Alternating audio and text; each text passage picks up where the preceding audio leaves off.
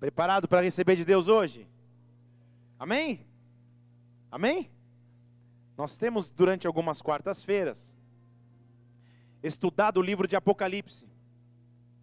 Quem teve aqui em alguma desses, desses estudos, só para eu ver? Isso, algumas pessoas. Nós temos estudado mais especificamente as cartas que o livro de Apocalipse registra no seu início, os primeiros capítulos. A palavra de Deus dedica a, a, a escrever cartas às igrejas do Apocalipse. E são sete igrejas, sete cartas. Hoje nós vamos estudar a quinta carta. Então, na nossa conta, faltam duas, né? Se, se, se ainda continua dando certo, faltam duas para a gente concluir os estudos do livro do Apocalipse sobre as igrejas, porque isso é muito rico. Isso nos ensina muito em relação ao dia de hoje, inclusive. Vamos, pastor Avelino, é isso que eu estou vendo aí? Olha, pastor, olha para trás aí, o pastor Avelino da Bola de Neve de Registro. Seja bem-vindo aí, Registro, Estado de São Paulo. Tudo bem? Bem-vindo, Deus abençoe. Senta aqui em cima se você quiser com a gente, tá? Fica à vontade aí. Provérbios capítulo 28, abra comigo.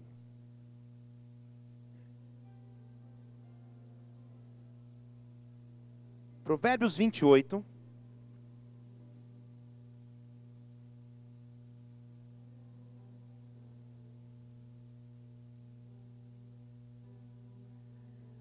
Eu vou ler apenas o versículo 18, que diz assim: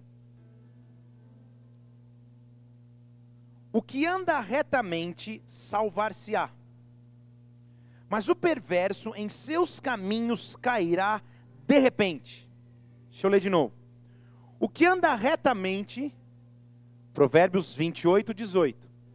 O que anda retamente salvar-se-á, mas o perverso em seus caminhos cairá de repente. Fale comigo, cairá de repente. Fale de novo, cairá de repente. Vamos orar. Pai, nós estamos aqui em tua presença. Nós estamos aqui em tua casa, nós viemos aqui para adorar o teu nome.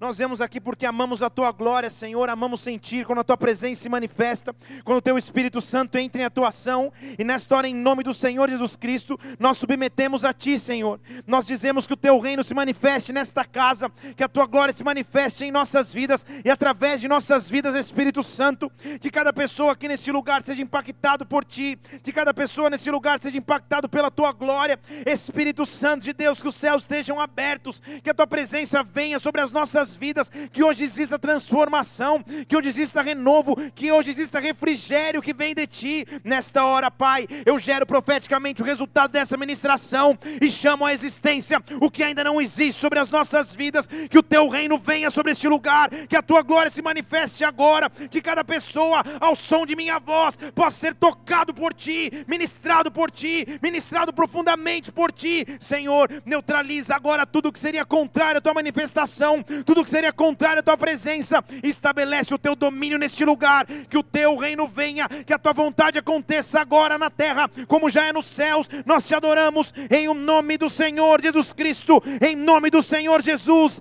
Amém e amém. Aplauda o Senhor porque ele vive. Aleluia.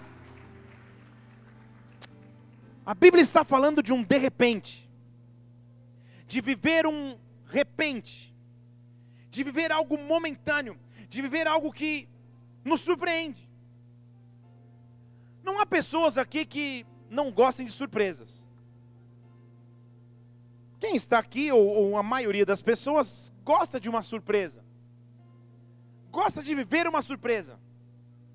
Principalmente quando essa é uma surpresa boa. Se você vive já como casado ou como namorado, é maravilhoso surpreender. Lembrar das datas comemorativas, porque elas lembram de todas. A data do noivado, a data que vocês começaram a namorar, a data que nasceu o primeiro bebê, a data que vocês compraram alguma coisa.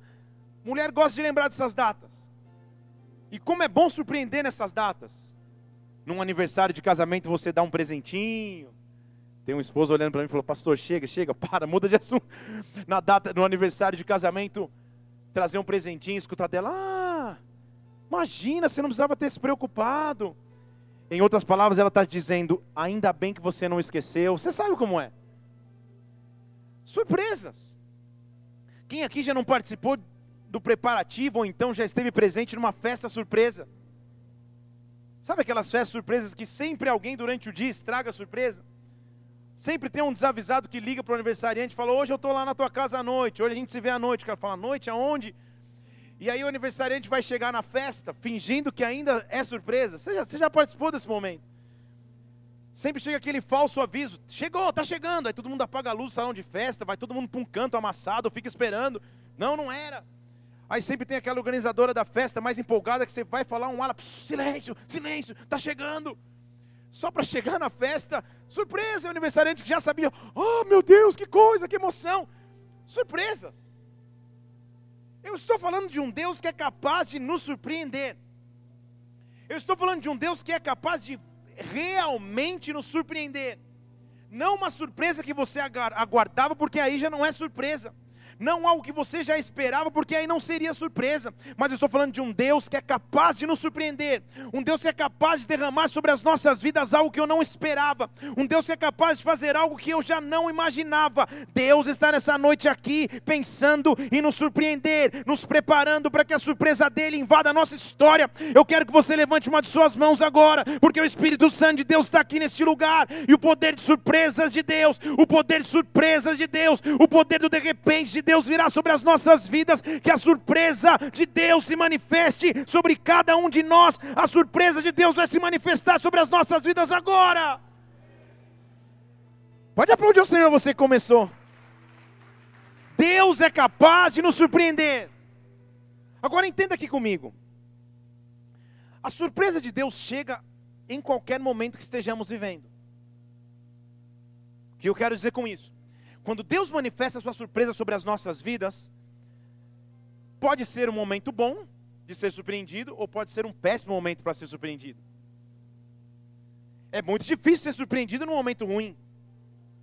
Eu me lembro, na época de solteiro ainda, que toda a minha família decidiu viajar para a praia no litoral de São Paulo, mais ou menos uma hora, uma hora e pouco de viagem, e eu tinha que trabalhar, então eu iria depois. Minha família foi, já estava lá na praia curtindo, estava trabalhando. E no meu plano eu ia direto do trabalho para a praia. Pegava um ônibus lá na estação Jabaquara do metrô e iria para a praia. Bem farofa mesmo, estilo paulista que vai para a praia. Aí, estava trabalhando, me lembrei que esqueci algo. Voltei para casa. Na minha casa, na época, tinha uma moça que nos ajudava no trabalho doméstico. Ela ia diariamente, ela não morava em casa. E aí eu abri a porta, a casa um silêncio, entrei para pregar só um negócio que eu tinha esquecido e escutei o ar-condicionado do quarto dos meus pais funcionando e falei, nossa, ela esqueceu o ar-condicionado ligado. Quando eu abro a porta, ela estava deitada na cama com um balde de pipoca assistindo um filme na cama dos meus pais. E eu não sei quem teve mais surpresa, se foi eu ou foi ela, mas ela oh, engasgou com a pipoca, eu, oh, Sabe aquele momento constrangedor? Eu não tive o que dizer a não ser: esse filme é bom? Olha que absurdo. tipo, que coisa mais ridícula para dizer nesse momento. Surpresas. É horrível ser surpreendido num momento que você não esperava ser surpreendido. Mas quando nós lidamos com um Deus que é capaz de nos surpreender, ele nos surpreende independente do momento que estejamos vivendo. Quando Deus nos surpreende e manifesta a sua glória sobre as nossas vidas, ele vem ou para abençoar ou vem para corrigir. Não ouvi um amém na congregação, porque você já está imaginando o que vai rolar. Quando Deus manifesta a sua surpresa, ele vem ou para abençoar ou vem para corrigir. Aleluia. E quando ele escreve as cartas do Apocalipse, escreve as cartas à igreja, ele está dando alerta para cada igreja para que nós possamos e entendamos o que é essa realidade então e como nós vivemos essa realidade ainda hoje. Nós já estudamos aqui quatro cartas e hoje vamos estudar a quinta, que está em Apocalipse capítulo 3, que eu poderia resumir como um alerta às surpresas de Deus. O alerta para ser surpreendido por Deus. Abra comigo Apocalipse 3. Ele começa a direcionar a carta. Ele escreve para quem era essa carta e qual seria o destinatário dessa carta. E ele diz assim: Ao anjo da igreja em Sardes. Fale comigo, Sardes. Escreve. Para aí por enquanto. Você já viu comigo que o anjo da igreja é o líder da igreja, o pastor da igreja. Então, Deus sabe que se falar com um anjo, se falar com o cabeça da igreja, ele estará falando com toda a igreja, com toda a comunidade, com toda a congregação. Então ele fala ao anjo da igreja em Sardes, registra-se. Sardes. O que seria essa cidade? Qual o contexto dessa cidade para que a gente possa prosseguir no texto? Sardes era a capital de uma região chamada Lídia, que é a atual Turquia. Era uma região muito próspera, de intenso fluxo comercial, e que toda a região, e principalmente Sardes, cultuava veementemente uma deusa com letra minúscula, chamada modernamente de Cibele, mas antigamente de Artemis, que era a deusa da fertilidade. Basicamente, então, tudo que nascia, tudo que ganhava vida era consagrada a essa deusa. Um bebê, um negócio, um animal, tudo que era ganhava vida e tudo que começava nessa cidade em Sardes era consagrado e separado à deusa Artemis. Quando se fala de deusa da fertilidade nos tempos antigos, você já consegue imaginar comigo quais eram os cultos a essa deusa de fertilidade? Eram grandes cultos à promiscuidade a céu aberto. As pessoas se uniam em locais públicos e ninguém era de ninguém, homem era com homem, mulher com mulher, era uma libertinagem. Esse, esse era o culto que se prestava a essa deusa Cibele ou Artemis, que é a mesma em Sardes. Então, esse era o contexto e essa era a realidade de Sardes, cidade a qual Deus escreve uma carta. Uma cidade com muito fluxo comercial, uma cidade com muita prosperidade financeira e ao mesmo tempo uma cidade completamente perdida na imoralidade, no culto a uma deusa pagã chamada Artemis. Uma cidade que tudo que nascia era consagrado à fertilidade dessa deusa. Uma cidade onde havia muita promiscuidade, intensa imoralidade. Era um ambiente terrível mas um ambiente que nós já conhecemos, uma realidade que talvez nós vivamos. A prosperidade em Sardes era tão grande que Sardes introduziu no sistema monetário as moedas de ouro. Até então as moedas eram de cobre, de prata, moedas que tinham um certo valor comercial, mas em Sardes instituiu-se o uso da moeda de ouro. Tamanha era o volume de negócios, e o valor que a moeda exigia que eles introduziram a moeda de ouro. Ao invés de pagar ou de fazer uma transação comercial com mil moedas de bronze, eles introduziram a moeda de ouro. As pessoas em Sardes, então, viviam por um propósito: enriquecimento. As pessoas em Sardes viviam por um propósito: buscar aquilo que elas podiam edificar e construir como patrimônio terreno. Essa era a realidade de Sardes.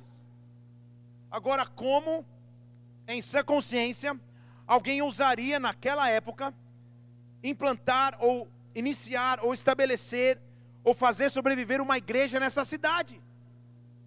Uma cidade onde as pessoas corriam atrás do próprio umbigo, uma cidade onde as pessoas corriam atrás dos seus próprios patrimônios, uma cidade onde todo mundo era muito próspero financeiramente e ao mesmo tempo todo mundo cultuava uma deusa. Como que uma igreja prospera num lugar como esse? Como que uma igreja avança numa cidade como essa? Pelo poder e autoridade que há no nome de Jesus Cristo, porque independente da característica cultural, independente da característica geográfica, independente da característica espiritual, Deus é capaz de invadir qualquer estrutura. Quando o reino dele invade, quando o reino dele quando o reino dele chega, o reino dele não pede licença, mas chega avançando, e há um tempo em que o reino avança. Sardes então é a expressão de prioridades invertidas. Porque quando se lê e se estuda um pouco sobre a religião em Sardes, a religião em Sardes era, era definida como uma religião licenciosa. Fala para o seu irmão, entendeu? Está parecendo uma aula de, de, de, geografia, de história, um National Geographic, sei lá. A religião, então, era definida por estudiosos como uma religião licenciosa. E o que é isso? Vou explicar em português. Religião licenciosa era uma religião que não exigia muito compromisso era mais uma religião de simpatizantes de uma causa do que, do que efetivamente de pessoas comprometidas com uma causa. Estão entendendo aqui comigo? Era mais uma religião, então, que você cumpria os seus votos, talvez financeiros, ou os seus votos de ir uma vez por semana num culto, mas não exigia-se muito compromisso além disso. Sardes era conhecida como uma cidade morna espiritualmente, como uma cidade onde a apatia espiritual havia se instalado e não saía. E Deus está escrevendo uma carta para este contexto. Deus está escrevendo uma carta, então, para uma cidade que tinha prioridades invertidas, que tinha cultos invertidos, que tinha falta de comprometimento com a palavra. Será que isso não é um pouco a sociedade que vivemos hoje? Será que em nossa sociedade o individualismo já não fala mais alto? Será que essa carta que foi escrita lá para Sardes também não tem a ver com aquilo que vivemos hoje, com a minha, com a sua vida, com a sociedade em que nós estamos inseridos como igreja? Então ele escreve uma carta dizendo: Olha, igreja da prioridade invertida, eu vou surpreender vocês. Diga aleluia. Você está até em silêncio. A igreja invariavelmente era influenciada por essa atmosfera que vivia. Então, Cristo, o próprio Deus, resolve escrever para essa igreja. E ele diz então Apocalipse 1, 1, 1 não, perdão, 3, versículo 1, que nós já lemos. Ao anjo da igreja de Sardes escreve. Quem escreve aqui é quem tem os sete espíritos de Deus. Fale comigo, sete espíritos de Deus. O que, que a Bíblia está dizendo? É como se ele estivesse se apresentando. Ele está dando as suas credenciais. Ele fala assim: aquele que escreve aqui é quem possui os sete Espíritos de Deus e as sete estrelas. Fale comigo, sete Espíritos de Deus, sete estrelas. O que, que Deus está querendo dizer com uma afirmação como essa? Sete é o número bíblico da plenitude. Quando a Bíblia fala de número sete, a Bíblia está falando de uma obra completa, porque desde a criação usou-se sete dias para criar. Quando se fala de sete, a Bíblia está falando de algo que tem começo, meio e fim, algo que começa e termina nele. Então ele está dizendo: quem escreve aqui é o dono de todas as coisas. Sardes, vocês podem achar que pelo poder financeiro e monetário que vocês adquiriram e têm, que vocês são dono de tudo, mas na verdade quem escreve a vocês é o único dono de tudo. Quem escreve a vocês é o dono de tudo que está acima do Estado, que está acima do governo, que está acima da moeda. Quem escreve aqui é o dono de todas as coisas, é o Deus de toda a plenitude. Eu estou escrevendo para vocês. Sabe o que ele está dizendo? Sardes, se você não tiver encontro real com a minha plenitude, você nunca vai ser pleno. Se você não tiver encontro real com a minha glória, você nunca vai ser completo. Você pode até correr atrás das coisas na terra, mas se for uma corrida vã, se for uma corrida vazia, nunca você vai ser pleno e completo, porque eu sou o único que tem os sete Espíritos de Deus na mão. E eu não tenho só os sete Espíritos de Deus, eu tenho as sete estrelas. Estrelas sete estrelas, depois você lá em Apocalipse 1, que não dá tempo de eu explicar hoje, são os sete pastores, são os sete servos. Então ele está dizendo: na minha mão eu tenho todas as coisas e na minha mão eu tenho todas as pessoas. Estão comigo aqui? Diga amém. Então quem escreve aqui é aquele que domina e possui todas as coisas, todos os recursos, todas as pessoas. E agora eu vou começar a falar com vocês. Ele está dizendo para Sardes.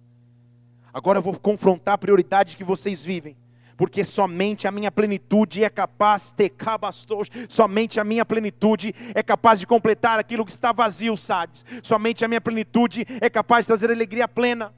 Quantas pessoas hoje em dia estão correndo atrás do vento, estão correndo atrás do vazio, estão correndo atrás de conquistas somente por conquistas e não tem a plenitude de Deus, mas Deus está chamando uma geração que é capaz de manifestar os sete Espíritos de Deus na terra. Deus está chamando homens e mulheres de Deus que têm autoridade de trazer a plenitude aonde chegam, que onde chegam, chegam com a glória, que onde chegam, chegam com a presença, não chegam somente com uma busca pela matéria, com uma busca pela moeda, mas chegam com um com um valor inestimável, com uma glória que não se pode comprar. Esse é o tempo de uma geração que se levanta para trazer a glória de Deus, e você fará diferença pela glória de Deus que está sobre a sua vida. Oh! Rebareste cabastos. Oh! Estamos em uma sociedade que vive de aparências. Estamos em meio a uma sociedade que vive do capital se você tem capital, você é conhecido, se você não tem capital, ninguém quer saber. Você sabe o que eu estou dizendo? Os verdadeiros amigos ficam do seu lado em qualquer momento, mas no momento que você está cheio de dinheiro, pode proporcionar festas, pode levar todo mundo para passear, você tem mais amigos do que o normal. Quando você passa um momento de aparente deserto, de aparente dificuldade, os amigos somem, até o cunhado some. que é o primeiro que você pediu algum, algum empréstimo. Quando você não consegue mais proporcionar o que proporcionava, as pessoas começam a te julgar. Estamos numa sociedade que julga as pessoas pelo, pelo rótulo da camiseta ou do jeans que se usa, pela marca do relógio que se põe no braço. Estamos numa sociedade igual a Sardes, que olha para todo mundo pelo carro que dirige ou deixa de dirigir. Estamos numa sociedade que anda pela aparência. Mas Deus está levantando uma geração que pode conquistar tudo isso na terra, mas isso não é o nosso sistema de valor. O nosso sistema de valor é a plenitude de Deus, é manifestar os espíritos, o Espírito de Deus na terra, a plenitude do Espírito de Deus na terra. Porque Deus olha para Sardes e fala: Sardes, deixa eu dizer uma coisa para vocês, versículo 1. Eu conheço as tuas obras. Perceba que ele está escrevendo para uma igreja, não está falando para, o povo, ele está falando para a igreja. Sardes, eu conheço as obras de vocês. Vocês têm o nome de que vive, mas na verdade vocês estão mortos. Já começou bem a carta. Ele já começou aliviando. Sabe o que Deus está falando? Eu sei que vocês vivem de aparência. Eu sei que vocês vivem de imagem. Eu sei que vocês vivem de politicagem. Eu sei que vocês vivem pelo poder da influência monetária. Eu sei, Sardes. Eu conheço. Você tem nome de que vive, mas está morto. Fale comigo, Deus nos conhece. Deus conhece quando a gente vive por aparência. Deus sabe quando a gente só vive por fachada. Deus sabe quando você sorri, na verdade não quer sorrir. Deus sabe quando você abraça, na verdade não quer abraçar. Deus nos conhece. E nessa noite Ele quer falar para as áreas que estão mortas, para as áreas que pareciam vivas, mas na verdade morreram. Porque Ele é o único Deus capaz de fazer viver de novo. Tem nome que está vivo, mas na verdade morreu. Não é tempo de viver de aparência, é o que Ele está dizendo para Sardes. É tempo de viver na realidade. Como pastor, às vezes a gente vai fazer visitas em lares, e é maravilhoso esses momentos, porque eu imagino o que acontece minutos antes da visita pastoral. O casal brigando, tretando, os filhos correndo, vai tomar banho, aquela coisa, né? Quando o pastor chega, toca o interfone, pega todas as meias sujas, os, os, as calças estão na sala, joga tudo num quarto, fecha, ora para que ele não abra justo aquele. Se arruma todo mundo, passa um gelzinho no cabelo da criança, põe um suéter em cada um, senta na mesa pai, filho, mãe. E daqui a pouco o pai fala: Meu amor, por favor, poderia me passar o suco e o açúcar? O filho fala: Tipo, quem é esse? Quem é esse que eu nunca vi? Que comida maravilhosa. Você quer que eu lave a louça hoje? Sabe quando você vive de uma aparência? Sabe quando você sabe que a pessoa não é aquilo que, que aparenta ser? Deus conhece exatamente essa fachada. Deus conhece exatamente essa realidade. E Ele vem para lidar com isso. Ele vem dizer, sabe, quem, vocês não estão entendendo, quem escreve aqui é quem sabe tudo, quem tem tudo nas mãos. E vocês têm aparência de vivo, mas na verdade vocês estão mortos. Eu quero ir justamente para isso. Deus está visitando as áreas que aparentemente morreram. Eu disse que Deus vai visitar as áreas que aparentemente morreram. Eu quero que você pense agora em áreas que aparentemente morreram. Talvez a esperança morreu, talvez a alegria tenha morrido, talvez as finanças tenham morrido, e só você sabe o custo que é se levantar para continuar vivendo. Mas o Deus que sabe todas as coisas, o Deus que é dono de toda a plenitude, Ele escolheu nos visitar nessa noite, Ele escolheu te visitar nesta hora, e a plenitude dele vai invadir a tua vida. Que todas as áreas das nossas vidas sejam invadidas pela plenitude de Deus, pode ser que tenha morrido, mas ao ao comando de Deus, ressurreição e vida acontecerão novamente. Oh! Pode aplaudir o Senhor, você começou aí. Sabe por quê? Porque há um ditado popular que eu sou obrigado a discordar, porque há um ditado popular que diz assim: tem jeito para tudo, só não tem jeito para a morte. Já ouviu isso? Eu sou obrigado a discordar. Porque o nosso Deus, para a morte, deu jeito. É por isso que lá em Efésios a Bíblia diz assim: Desperta, ó tu que dormes. Já ouviu falar nesse versículo? Desperta, ó tu que dormes. Levanta-te dentre os mortos. Calma aí, está dormindo ou está morto? Cristo te iluminará. Então ele diz assim: Desperta, ó tu que dormes. Levanta-te dentre os mortos, porque Cristo vai te iluminar. Aí você está pensando: Calma aí, está dormindo ou está morrendo? Cristo olha para a morte como simplesmente um sono, porque do sono ele pode acordar. Estão comigo aqui? Foi por isso que lá em João 11, quando ele, ele, ele chega para as irmãs de Lázaro, ele fala: fica tranquilo, ele vai, ele vai acordar, ele vai ressuscitar. Por isso, quando ele visita a filha de Jairo, ele fala: ela está só dormindo, e o pessoal começa dormindo. Pelo amor de Deus, que dormindo? Porque para ele a morte é simplesmente um sono. Para ele a morte é simplesmente um sono que você pode ser acordado. Recabastoche, escute Deus gritando para as áreas da sua vida: desperta do sono e te levanta do meio dos mortos. Realmente estava morto, realmente a olhos humanos tinha morrido, realmente olhos humanos não havia nada para fazer, mas Cristo manda despertar nessa noite, Cristo manda despertar nesta hora, ressurreição e vida virá sobre ti. Levante uma de suas mãos, há uma glória de Deus nesse lugar, há uma glória de Deus nessa casa, há uma glória que pertence ao Espírito Santo, e eu digo: poder de ressurreição e vida, que venha sobre esse lugar agora, que venha sobre esse lugar agora, que venha sobre essa igreja agora que o que estava morto passe a viver pelo poder que há no dono da ressurreição e vida. Deus está visitando as áreas que haviam morrido. Deus está visitando as áreas que haviam morrido. Jó capítulo 14. Não te avisei antes. Te enganei, né? Falei que não tinha texto nenhum, estou lembrando. Jó capítulo 14, põe no versículo 7. Olha o que a Bíblia diz. Há esperança para o ferido. Há esperança. Jó 14, 7. Existe esperança para o ferido. Põe na tela, aleluia. Jó 14, 7. Está aí, eu prometo que está aí. Há esperança para aquele que se fere.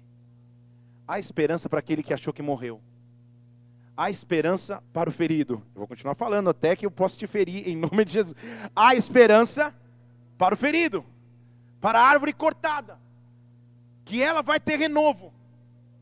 Não vão cessar os seus renovos. Versículo 8: Mesmo, mesmo se na terra envelhecer a sua raiz e o seu tronco morrer no pó, e o seu tronco morrer no pó. Versículo 9 diz: Ao cheiro das águas brotará novamente, como se fosse uma planta nova, mesmo que tenha morrido a esperança, mesmo que tenha morrido a alegria, mesmo que tenham morrido os recursos, mesmo que tenham morrido os projetos, a esperança ao cheiro das águas. É por isso que em Salmo capítulo 1, versículo 1, ele diz: Bem-aventurado é o homem, recababastej, que está plantado junto às águas, que está plantado junto às águas, o homem que não anda no caminho do pecado, mas que se plantou junto às águas no versículo 4: Bem-aventurado é o homem, é por isso que em Apocalipse 22 ele diz que é do trono de Deus e do cordeiro que flui um rio. Há um rio de Deus passando sobre esse lugar, há um rio de Deus passando sobre as nossas vidas, e ao cheiro das águas vai brotar novamente, e ao cheiro das águas vai viver novamente. Viva, viva em o nome do Senhor Jesus Cristo. Oh! Diga glória a Deus. Eu conheço você, Sardes. Eu sei quais são as áreas que parecem estar vivas, mas morreram. Eu sei quando você entra num lugar de mão dada com teu esposo, mas na verdade já não há mais casamento. Eu sei quando você sorri achando que está feliz, mas na verdade na tua mente já existem pensamentos de morte. Eu sei, é Deus dizendo: Eu conheço tudo. Eu conheço todas as coisas, e é justamente para a área que parece, mas não é mais, que eu venho visitar é justamente para a área que havia mor morrido, para a área que estava morta, que eu venho visitar. A carta de Deus, a igreja em Sardes fala conosco hoje. Sabe por quê? Porque às vezes a tristeza vem nos nossos corações, porque o sistema nos impôs essa tristeza. Você acha que a essa altura da sua vida você deveria ter conquistado X e X e Y e Y? Deveria dirigir tal carro, deveria ter viajado para tal lugar, deveria morar em tal apartamento, porque o sistema te impôs isso e você acha que é isso. E você fica triste por algo que talvez você nem precise para viver. Tem alguém aqui comigo entendendo ou não? Você trabalha, trabalha, trabalha para dividir uma calça jeans em 15 pagamentos, só para dizer que você a tem. Não estou falando você, mas a nossa geração. O cara junta cinco salários por mês pra, do mês para comprar um tênis. Só para dizer que ele usa aquela marca. Só para dizer que esse é o seu sistema de valor. Deus está chamando uma geração que não depende disso, mas que passa disso. Deus chama uma geração que pode ter todas as coisas, mas o fim não são essas coisas. Rabasteste, cabastos. O importante não são as nossas conquistas, mas o Deus que nos permite conquistar. Deixa eu falar de novo. O importante não são as nossas conquistas, mas o Deus que nos permite conquistar. E é esse Deus que está aqui nos visitando nesta noite. Ele fala com Sardes: Sardes, eu conheço tudo. E uma coisa eu quero pedir a vocês, versículo 2. Tem áreas que estão morrendo, então sejam vigilantes. Sejam vigilantes e confirme as coisas restantes que estavam para morrer. Sabe o que ele está dizendo? Interrompa o processo de perda. Comece a vigiar. O confirmar é a palavra grega restaure, ou paralise, ou fique atento. Então, seja vigilante e fique atento para que as coisas que iam morrer não morram mais. Porque eu não acho as tuas obras perfeitas diante de Deus. Imagina o pastor abrindo esse WhatsApp dos céus. Essa cartinha, ele, ele acha que vai só ser bênção, fala, ó, seja vigilante, está tudo morrendo aí, a casa está caindo. Porque as suas obras não são boas diante de Deus. Confirma o que era para morrer, para que possa viver de novo. Aí ele dá três comandos, fale comigo, três comandos. Ele fala assim: lembra-se, versículo 3. Lembre-te, portanto, daquilo que você tem recebido. Deixa eu falar uma frase para você postar no Face hoje. Todo mundo achar que foi você que teve essa inspiração. Quem nunca está satisfeito com aquilo que tem, nunca estará satisfeito com o que terá. Deixa eu falar de novo. Quem nunca está satisfeito com o que tem no presente, nunca vai estar satisfeito com o que tem no futuro. Nunca. Então, sabe o que Deus fala? Lembra daquilo que você já tem. Lembra do que eu já fiz na sua vida. Lembra da sua história. Lembra dos testemunhos que você já tem para contar porque isso vai começar a trazer renovo sobre ti de novo. Isso vai começar a trazer esperança sobre a tua vida de novo. Sardes, lembra daquilo que você tem. Não fica só almejando alguma coisa que um dia você não tem, ou aquilo que você eventualmente um dia teria, mas lembra daquilo que eu já fiz na tua história. Lembra daquilo que eu já fiz na tua vida. Lembra que eu já mostrei ser Deus. Lembra que eu já mostrei ser Senhor. Lembra que eu já te abençoei. E se eu abençoei uma vez, eu posso abençoar de novo. Deus está dizendo isso aqui de forma específica para pessoas aqui se eu já abençoei a tua história, se eu já abençoei a tua vida, eu sou capaz de fazer de novo, eu sou capaz de derramar de novo, eu sou capaz de ungir teu ministério de novo, eu sou capaz de colocar um cajado nas tuas mãos de novo, eu sou capaz de abençoar tua vida financeira de novo, eu sou Deus, dono de todas as coisas. Ele diz: Sardes, para de, de correr atrás de uma busca vã. Lembra do que você já tem. É isso que ele está dizendo para a igreja de Sardes. Sardes, lembra daquilo que você já tem? Lembra do que você já tem. Fala para alguém do seu lado, lembra. Lembra daquilo que você já tem. Lembra da tua história. E faz o seguinte, pega essa história, versículo 3. Está comigo aí? Lembra do que você tem recebido e ouvido. E pega essa lembrança e guarda. Está ouvindo aí? Você está lendo aí comigo? Pega essa lembrança e guarda. É por isso que a Bíblia diz em Salmos que para não pecar contra ti, eu escondi, eu guardei a, minha, a tua palavra no meu coração. Então ele está dizendo assim: pega toda a tua história e tudo que você já viveu comigo e guarda mas guarda num arquivo que não pode ser corrompido, para que quando as coisas apertarem, quando a situação ficar difícil, você lembre quem Deus é para você. Você lembre a história que Deus tem na sua vida. Você lembre as promessas que Deus um dia já liberou sobre ti. Guarde em algum lugar para que não possa ser roubado. Guarde em algum lugar para que as muitas águas não apaguem esse amor que você tem por Deus, esse amor que você tem pela própria vida. Feche seus olhos um segundo, não vai acabar tão rápido assim. Há uma pessoa aqui que está desistindo de viver. E Deus me fez parar essa pregação para que ele saiba que ele te fez para a vida. E você disse, Deus não falasse contigo hoje, você tinha desistido da própria vida e não ia viver mais. Todos os olhos estão fechados nessa casa. Deus me fez parar essa pregação para dizer que lembra daquilo que ele já começou a fazer em ti.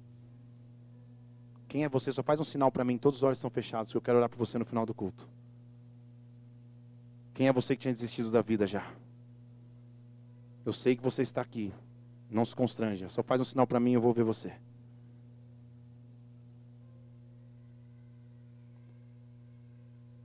Todo espírito de morte que um dia agiria na sua vida, eu neutralizo isso agora em nome de Jesus Cristo.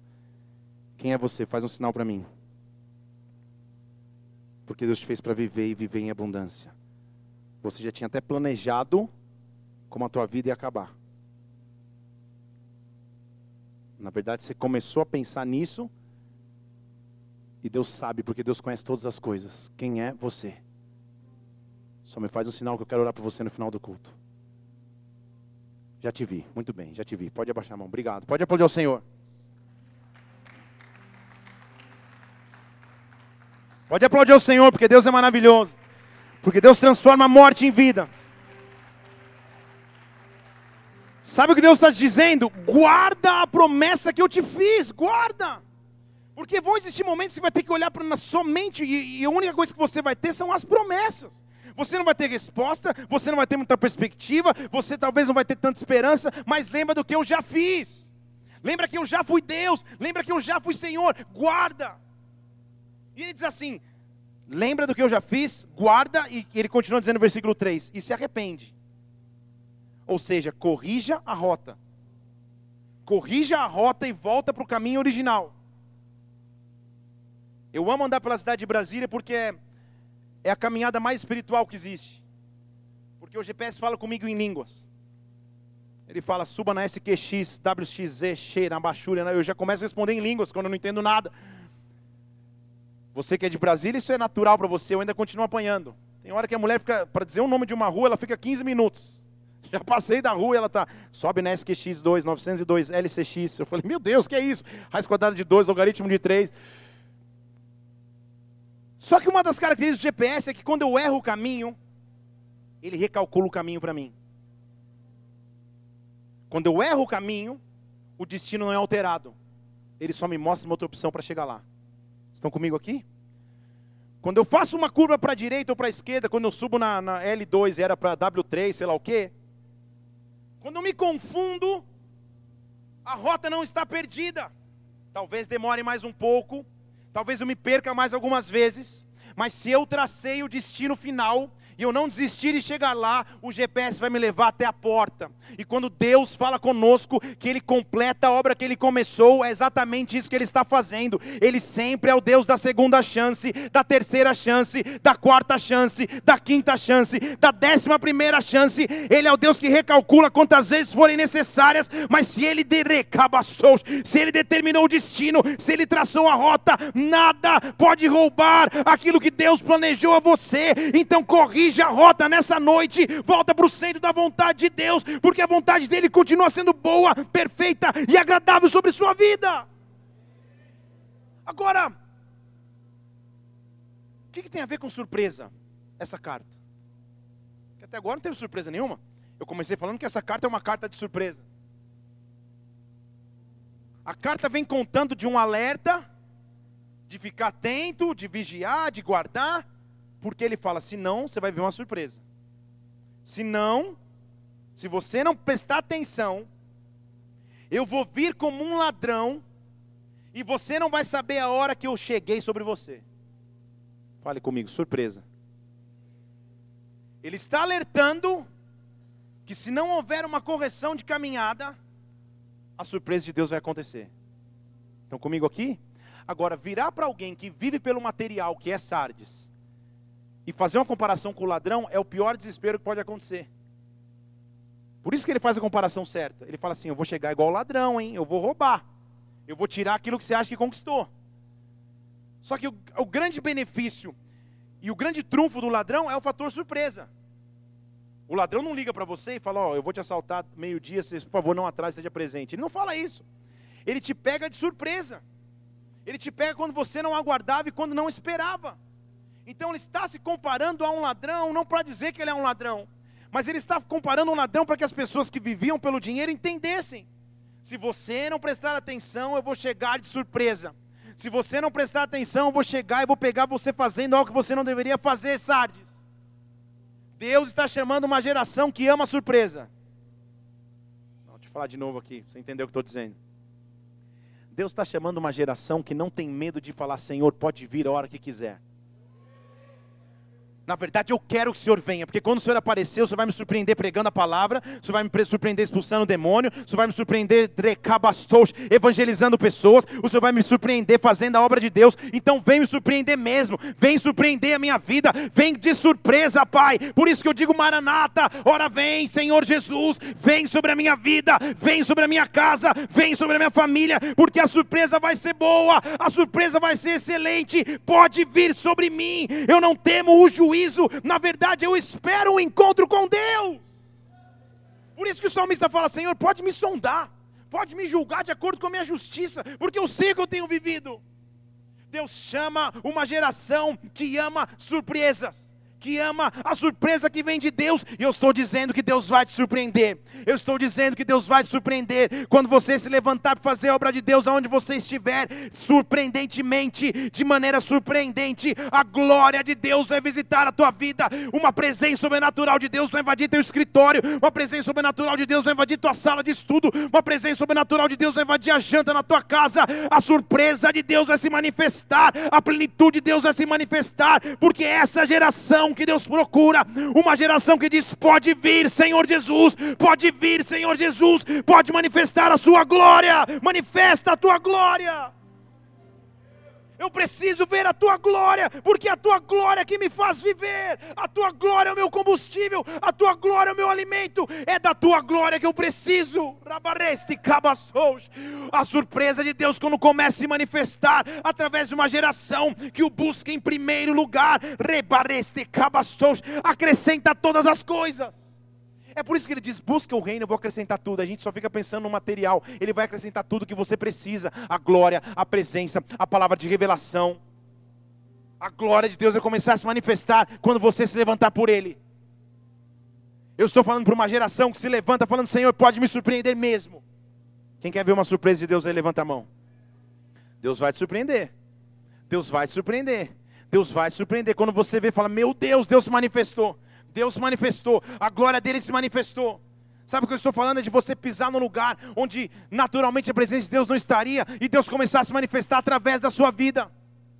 Deus começar a falar palavras de revelação, palavras de conhecimento, palavras de sabedoria para pessoas que estariam caminhando contigo.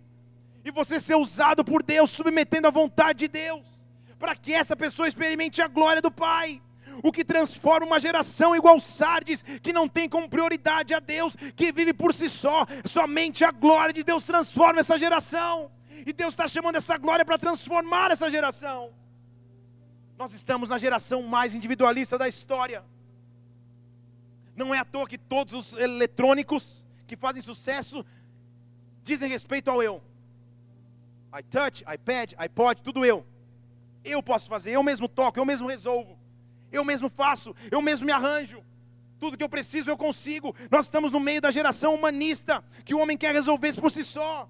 E o que salva uma geração como essa são os remanescentes, filhos e filhas de Deus, que vivem pela glória do Pai, que não vivem por si mesmos, Senhor. Se eu conquistar, conquistei. Se eu não conquistar, não conquistei também, porque na verdade o meu tesouro não está aqui, o meu tesouro está na eternidade, o meu tesouro está na glória. Espírito Santo de Deus, levanta, forja, capacita, constitui uma geração que se levanta pela tua plenitude, uma geração que é portadora da tua surpresa. Porque Deus é um Deus que ama surpresas. Deixa eu falar de novo. Deus é um Deus que ama surpresas. Sabe qual foi a maior surpresa de, de, de Deus para a humanidade? Pergunte qual. Pergunte qual. A cruz. A cruz foi a maior surpresa de Deus para a humanidade. Eu já te disse isso aqui. Ou acho que já te disse. Jesus Cristo nunca disse ser o filho de Deus, ele mesmo. Porque ele não podia se autoproclamar o filho, que ele iria morrer a pedradas, de acordo com a lei de Levítico. Então, quando o pessoal falava, você é o filho de Deus, ah, tu, tu sabes, tu dizes, você que está falando. Ele nunca falava, eu sou. Não, não, não, não. Tanto é que quando Pedro tem a revelação que ele é o filho, ele falou, não foi nem carne nem sangue, hein? Porque eu nunca falei isso. Mas foi meu pai que está no céu que te revelou. A gente está com uma surpresa aí, daqui a pouco a humanidade vai ter uma surpresa. Então deixa eles me levarem até a cruz. Deixa eles acharem que estão me matando. Porque Satanás estava nessa busca de matar todo, todo, todo, todo menino que nascia judeu de grande, de, de grande potencial. Ele tentava matar. Desde Moisés ele tentou fazer isso. Na geração do próprio Jesus Cristo ele tentou fazer isso porque ele ia por amostragem. Se eu matar todos, eu matei Jesus. Estão comigo aqui? Só que Jesus subiu na cruz quieto. Até que na verdade na cruz ele fala: Pai, nas tuas mãos agora eu entrego o meu espírito. Surpresa!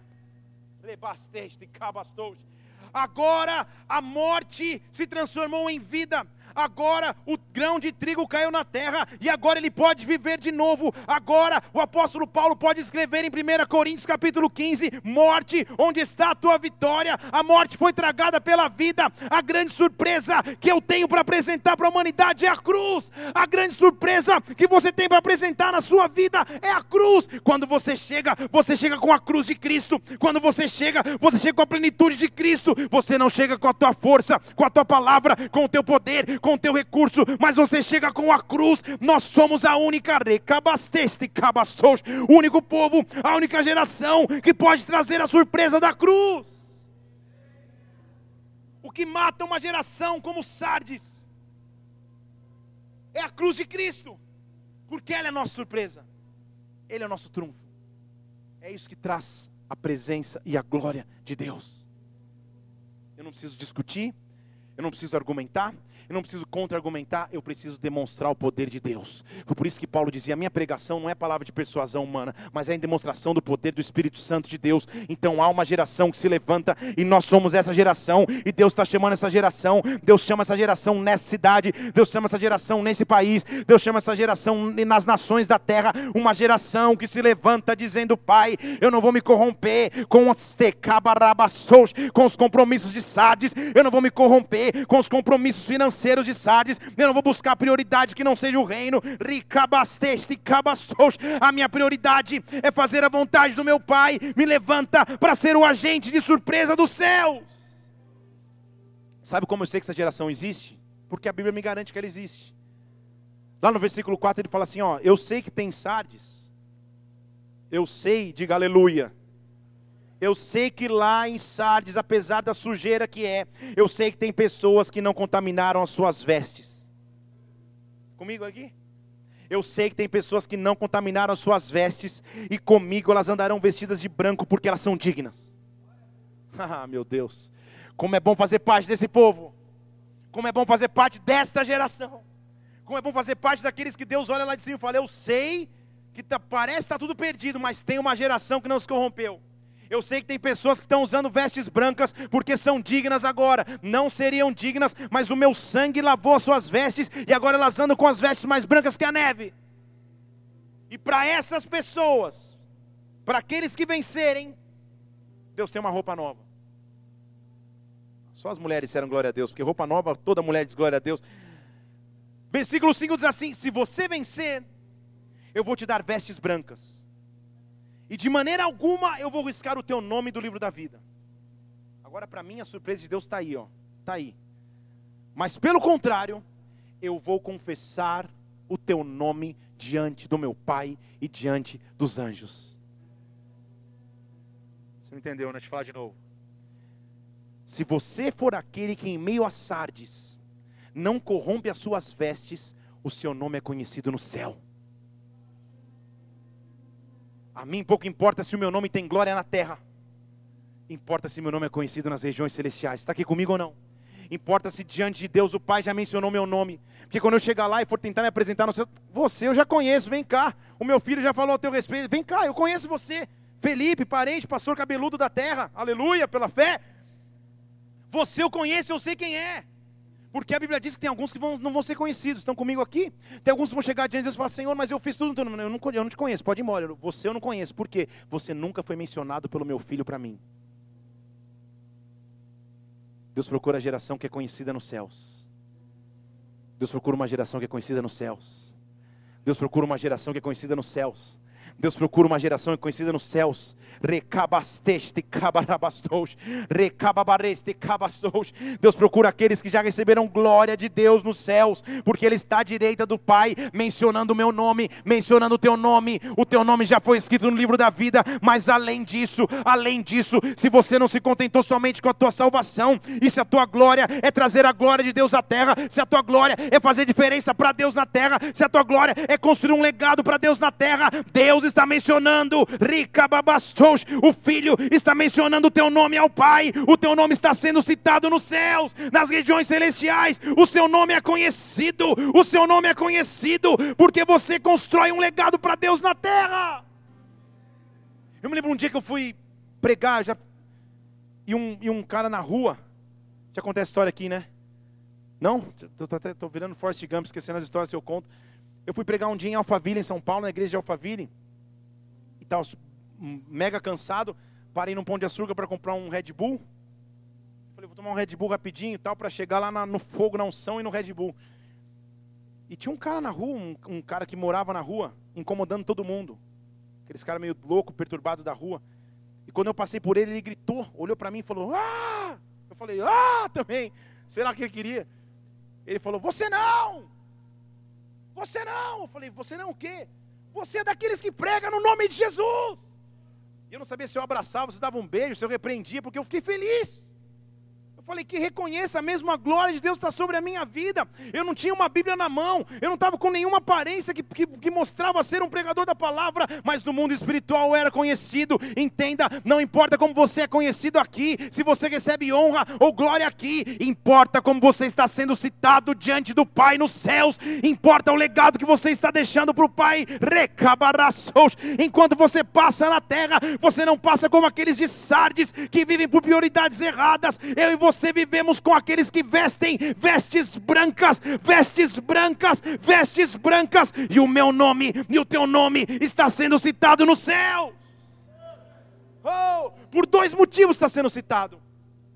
Primeiro, pela obra que está fazendo por Deus, e segundo, porque a Bíblia diz que em Romanos que o Espírito geme com gemidos inexprimíveis diante do Pai ao meu e ao teu respeito. Rabastej, ricababastos. O mesmo Romanos que diz que a criação aguarda com expectativa a manifestação dos filhos, que filhos, aqueles que foram mencionados diante do Pai. Recabastej, ricababarastos. E por que você foi mencionado? Para eu terminar.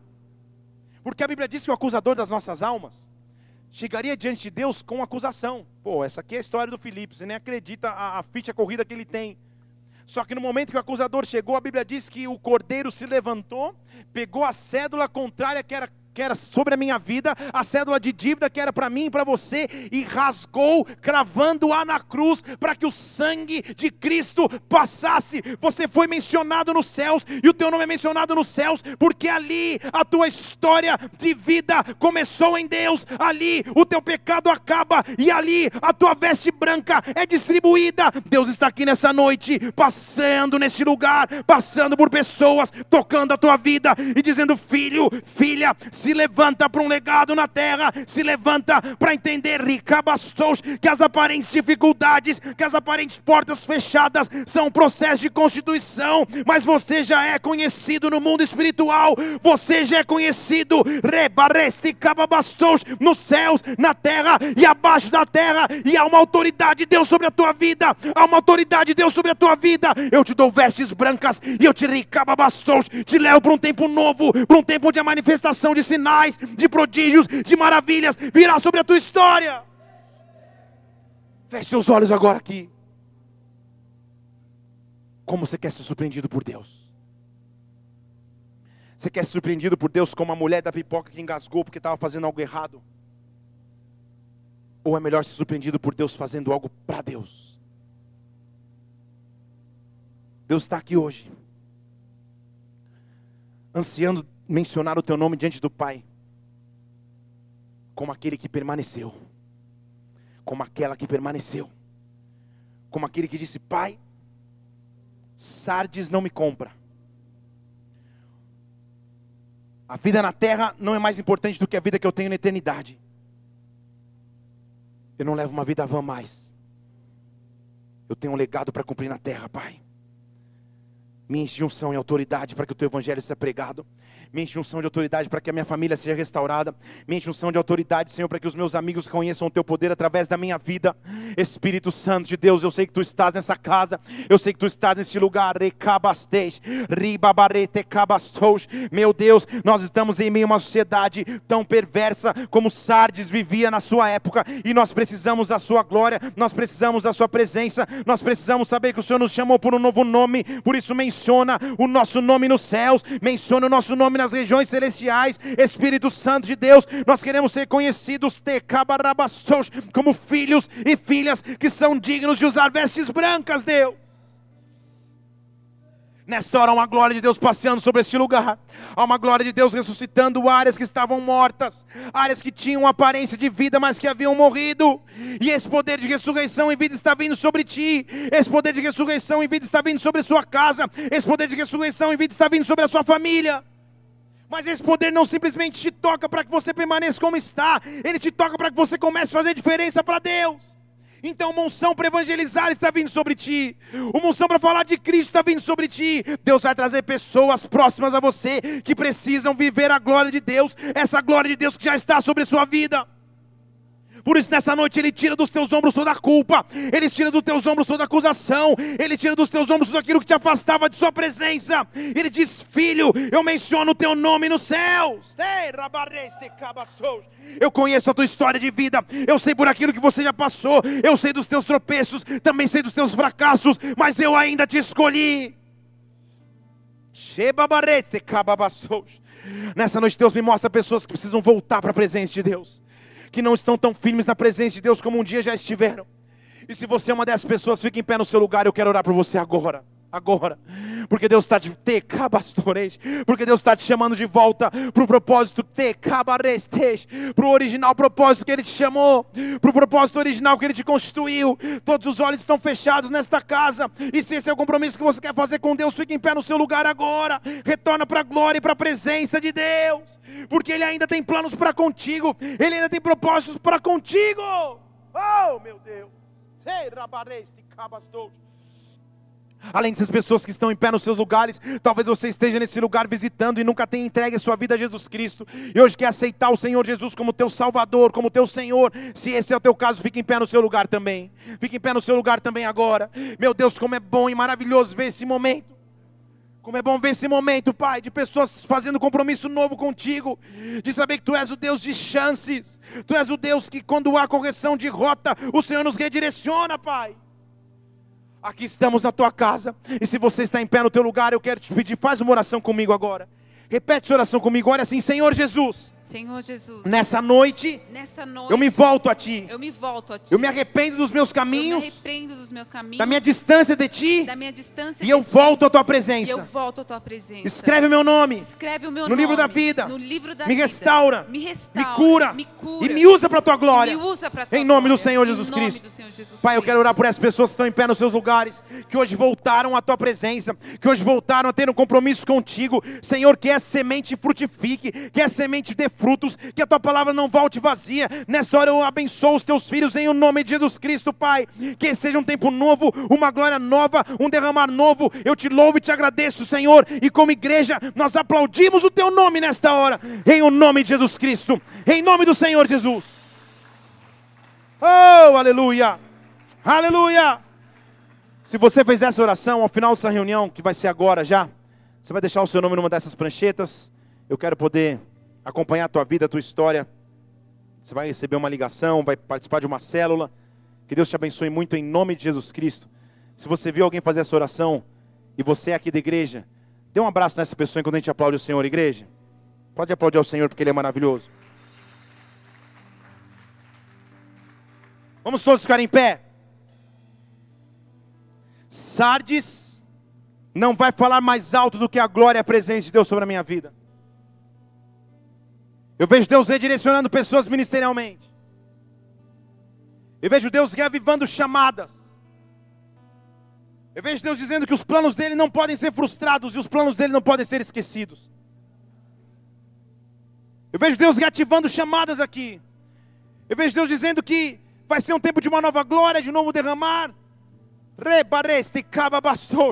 Um tempo onde as coisas velhas vão ficar para trás porque você não se corrompeu em Sardes. Deus vai te dar vestes brancas, vestes brancas. Deus está agitando as águas aqui. Deus está agitando as águas aqui. Nós vamos começar a adorar a Deus. E com tudo que você tem no teu ser, comece a adorar a Deus. Comece a adorar a Deus. Comece a adorar ao teu Senhor. Comece a adorar ao teu Rei. Em nome do Senhor Jesus Cristo. Rabareste, cabastou. Oh, oh. Agita as águas paradas. Ele. Oh. Da minha alma. Oh.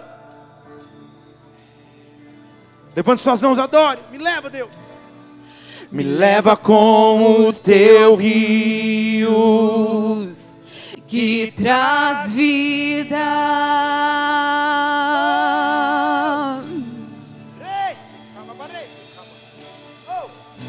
Não tenho as palavras certas pra dizer, pra provocar-te a querer-me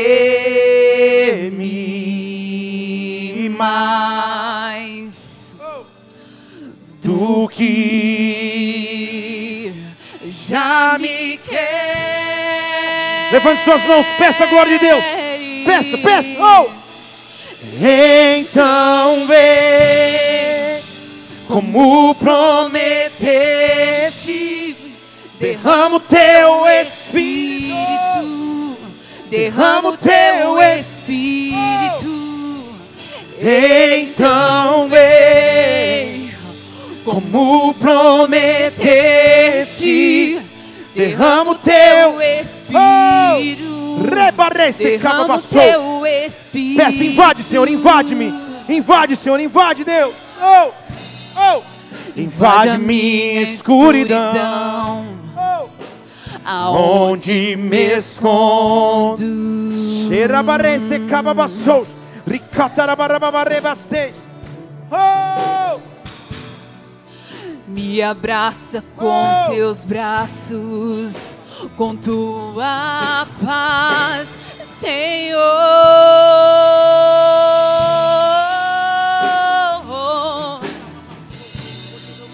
Me alcança quando me escondo.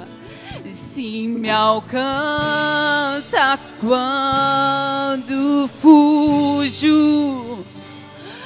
Senhor, vem encher minha alma de amor. Levante suas mãos, adore-o. Então vem, como prometeste, derrama o teu espírito, derrama o teu espírito.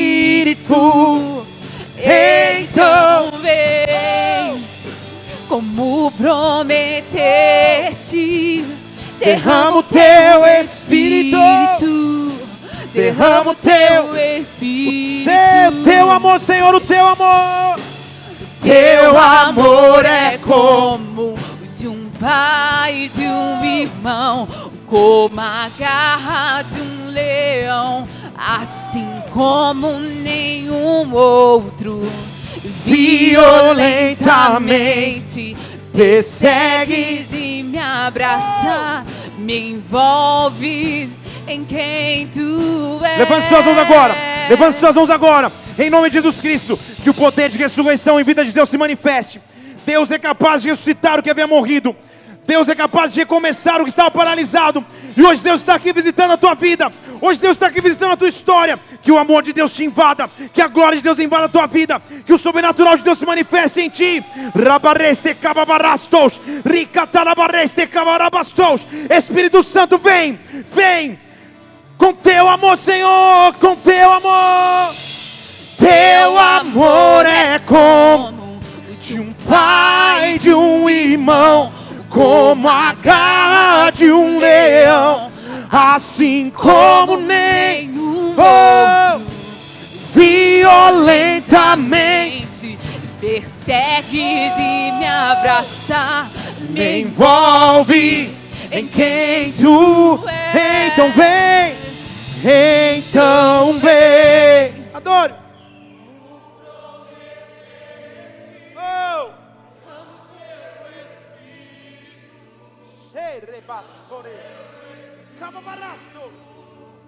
Então vem.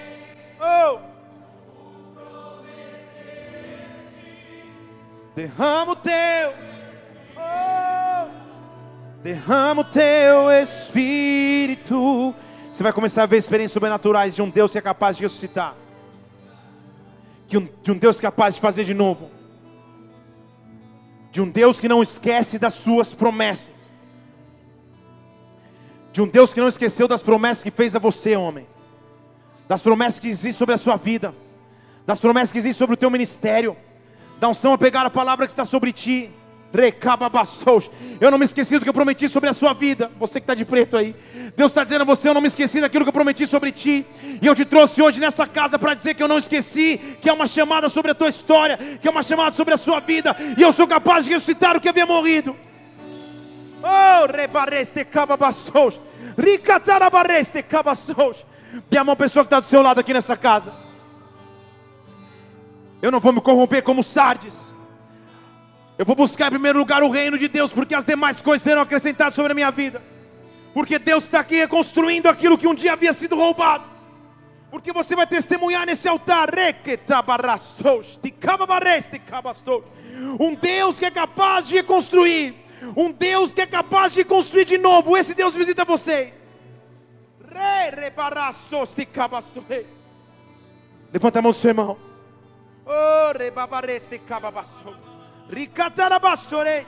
Oh, Espírito Santo de Deus. Oh, oh. Então vem. Adore.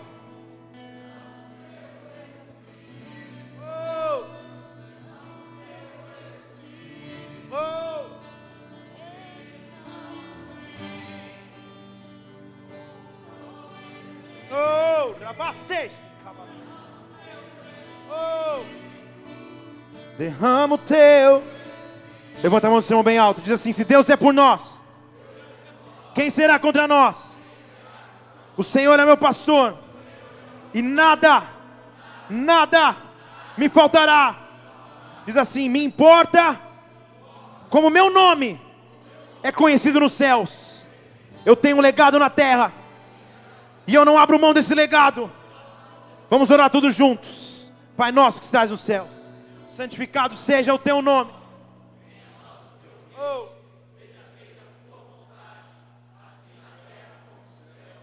Pão nosso de cada dia nos dai hoje.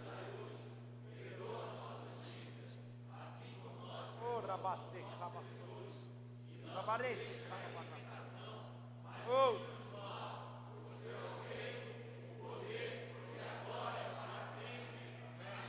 Dê um glória a Deus e aplauda o Senhor porque Ele vive. Aleluia. Aleluia. Levante sua mão bem alto, que essa glória de Deus repouse sobre a sua vida.